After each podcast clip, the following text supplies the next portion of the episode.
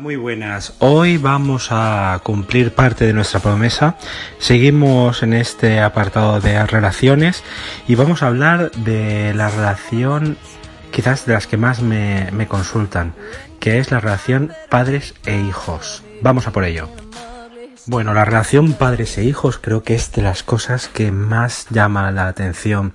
Eh, quizás puede ser porque todos los que me consultan vienen de una generación en la cual había una figura paternal fuerte, esos hijos han crecido, tienen sus hijos y esa figura paternal fuerte ya no es la que la que era, se ha, ha cambiado la sociedad, ha cambiado el paradigma, ha cambiado absolutamente todo y entonces se encuentran un poco descolocados.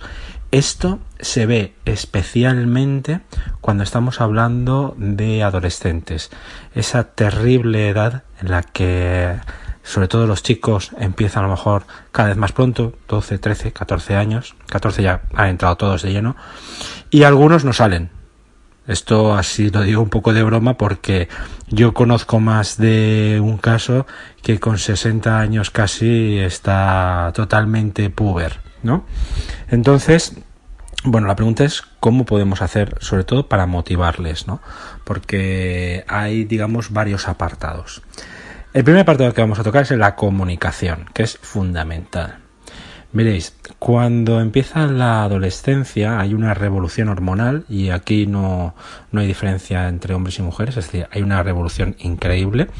Yo recuerdo que lo noté cuando un día entré en la habitación y ahí había un olor terrible.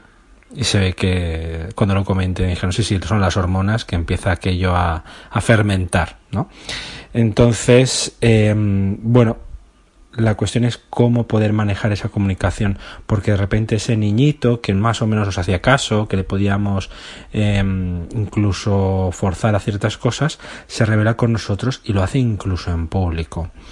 Lo primero que tenemos que hacer es entender que, que esa, esa, forma de revelarse muchas veces es, es, un secuestro de la amígdala, que eso eh, ya lo he explicado varias veces, la amígdala es nuestro cerebro más primigenio y eh, hay ciertos momentos en los que toma el control.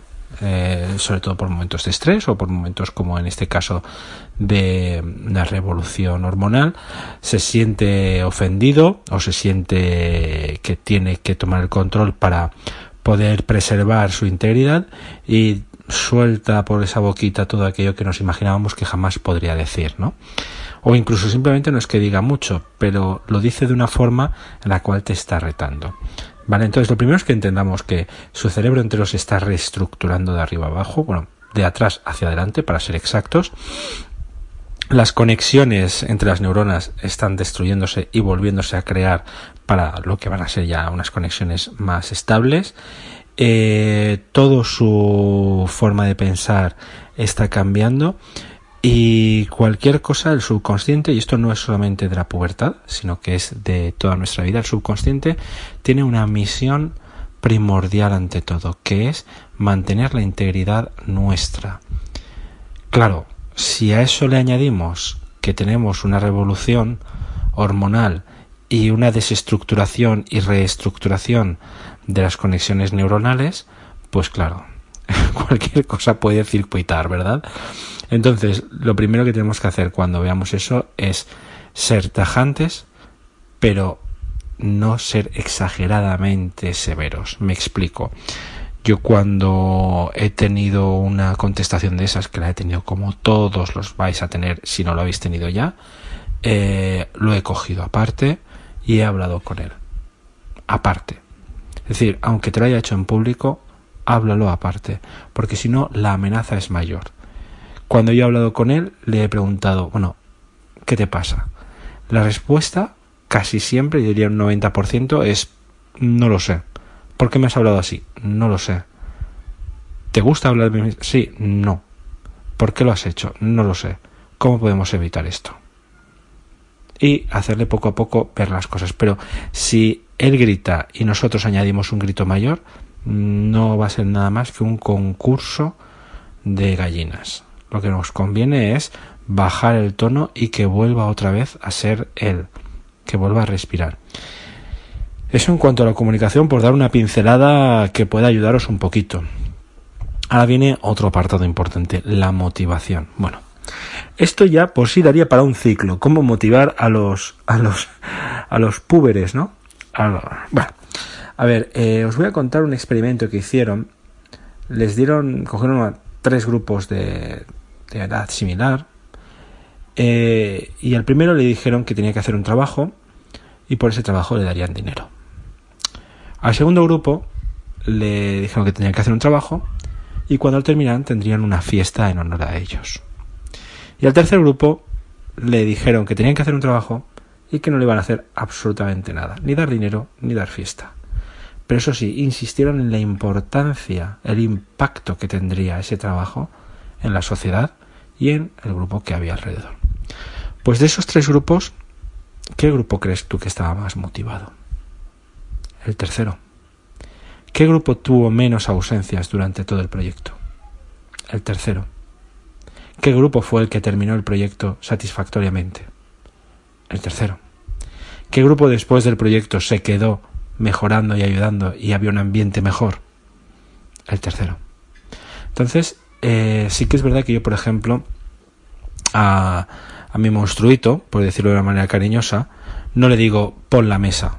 Si yo le digo pon la mesa, o ayuda a tu madre con esto, o ayúdame con esto otro, directamente es un, o si no un no, al menos voy a tener que soportar una cantidad de, de expresiones poco agradecidas, ¿no? Entonces yo directamente cojo y le digo, Mateo, ¿tienes un segundo? Mm, cuando se acerca, porque además no le digo, no le digo ven aquí ni nada por el estilo, sino que le hablo normal, dice ¿qué? Es que necesito ayuda. Fijaos el cambio de, de, aspecto. Ya no es haz esto, es necesito ayuda. Entonces me dice, bueno, ¿y en qué? Por ejemplo, el otro día, mira, van a venir invitados a casa y no sé cómo organizar la mesa. ¿Tú me ayudarías? Entonces ya él no solamente me está ayudando, sino que además es partícipe de la decisión que vamos a tomar. Entonces me dijo, pues mira, estas sillas que son más cómodas para la gente más mayor, los abuelos y tal, estas otras pues para nosotros, eh, yo creo que pondríamos esta mesa aquí, esta otra aquí y tal. Él empezó a decirme y yo me callé. Y le dije, oye, pues me parece una brillante idea. Cuando me lo expuso todo, le dije, me parece brillante, Mateo. La verdad es que lo haces muy bien. ¿Te importaría ayudarme y hacerlo? Para nada. Lo hizo feliz como una perdiz. Lo organizó todo, se sintió muy motivado, le agradecí todo. Es decir, fue totalmente eso. Os voy a poner otro ejemplo. Esa misma visita, nosotros tenemos un pino en el jardín que siempre está tirando pinocha, lo cual es bastante desagradable, ¿no? Natural, pero desagradable. Entonces le dije, bueno, Mateo, necesito tu ayuda. Dice, ¿ah, sí? sí, sí, si no te importa, tienes algo importante que hacer, fíjate ya. Le puse un poco la disyuntiva, ¿tienes algo importante que hacer? Estaba viendo la tele, sinceramente, y me dice, no, no, para nada. Y digo, mira, es que va a venir y tú sabes que la gente mayor pues se puede resbalar con la pinocha y, tú mismo te resbalaste ayer y te hiciste daño a la rodilla, sí, sí, sí. Tú me ayudarías y dice, es que es mucho, tenemos mucho terreno, es mucho terreno. Nos ponemos los dos mano a mano, poco a poco. ¿Qué te parece? Y eliges tú la música. Ah, pues vamos a por ello. Y así lo conseguí también motivar, poniéndome a, doblar el espinazo que decía mi abuelo, ¿no? A, doblar la espalda y a trabajar con él. Y lo hizo muy bien. Y yo cada vez le decía, Mateo, qué bien te está quedando esto, qué bien estás haciendo esto otro. A lo mejor no estaba haciendo tan perfecto como yo hubiera querido, pero lo estaba haciendo él. Y yo le decía, qué bien está. Estuvo toda la mañana trabajando conmigo, codo con codo. Y es más, al final me decía, papá, te está quedando bien esto.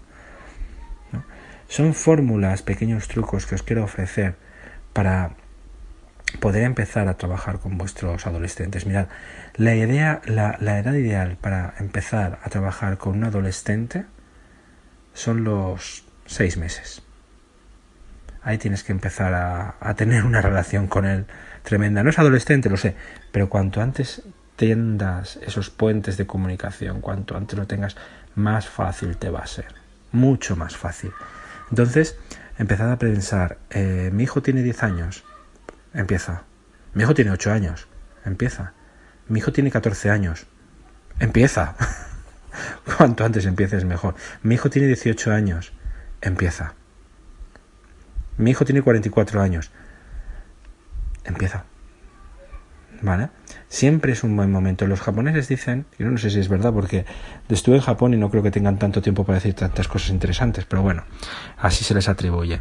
Dicen que el mejor momento para plantar un árbol eh, fue hace 40 años, porque ahora estaría grande, hermoso y podrías sentarte debajo de él, especialmente si no es un pino, por la pinocha, pero bueno, también con la pinocha.